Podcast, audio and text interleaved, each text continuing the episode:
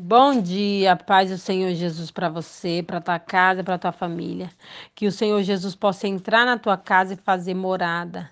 Que todos os dias ele seja o seu melhor companheiro. Porque ele é o nosso melhor amigo, ele é o nosso melhor abrigo e é nele que nós precisamos deter, conter todas as nossas confianças. É no Senhor que a gente precisa é ter toda a nossa confiança, todo o nosso amor, toda a nossa perseverança. Precisamos perseverar no Senhor e acreditar que Ele sempre tem o melhor para nós, independente da situação que nós estejamos vivendo. Deus, Ele sabe o melhor para nós e Ele tem sempre o melhor para você e para mim. Hoje, a palavra do Senhor está em Salmos capítulo 1, Versículo 1.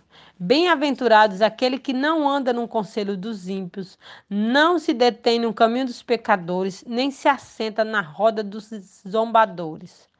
Pelo contrário, seu prazer está na lei do Senhor, e na sua lei medita dia e noite.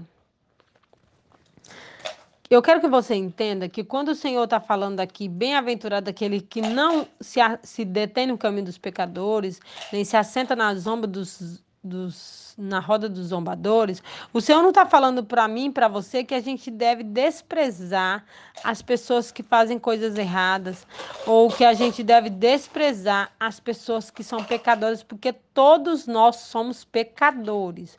Todos nós pecamos todos os dias, mas o Senhor está falando que quanto mais a gente se afasta do pecado, mais perto dele a gente fica.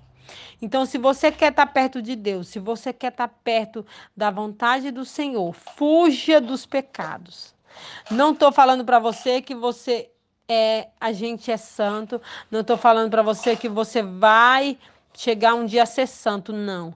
Mas chega um dia a você ter proximidade, ter uma, uma proximidade tão grande com o Senhor, de que tudo que você for fazer, você primeiro pergunta para Deus se vai agradar Ele ou não.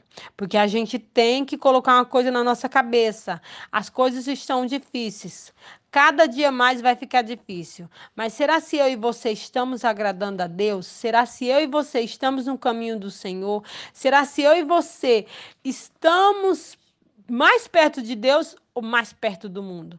Porque o ser humano precisa entender uma coisa: ele precisa se afastar das coisas do mundo e chegar perto das coisas de Deus, mesmo que venha viver a vida toda ao contrário.